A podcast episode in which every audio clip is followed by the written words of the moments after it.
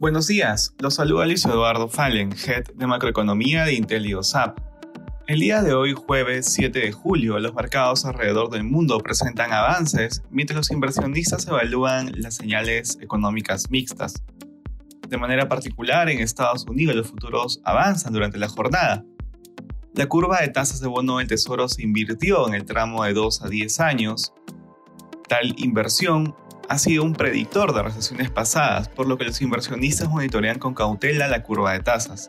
Sin embargo, de momento el mercado laboral se mantiene dinámico e indicadores de servicios con perspectivas positivas.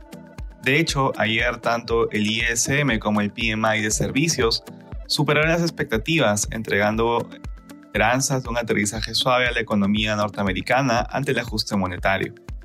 En la eurozona, las bolsas europeas muestran ganancias durante la jornada, en el Reino Unido, de manera particular, luego una serie de escándalos, la crisis política gatilló la renuncia del primer ministro Boris Johnson.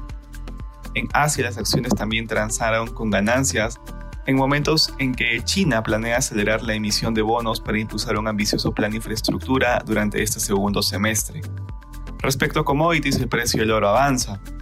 Por su parte, el precio del cobre sube fuertemente durante la jornada.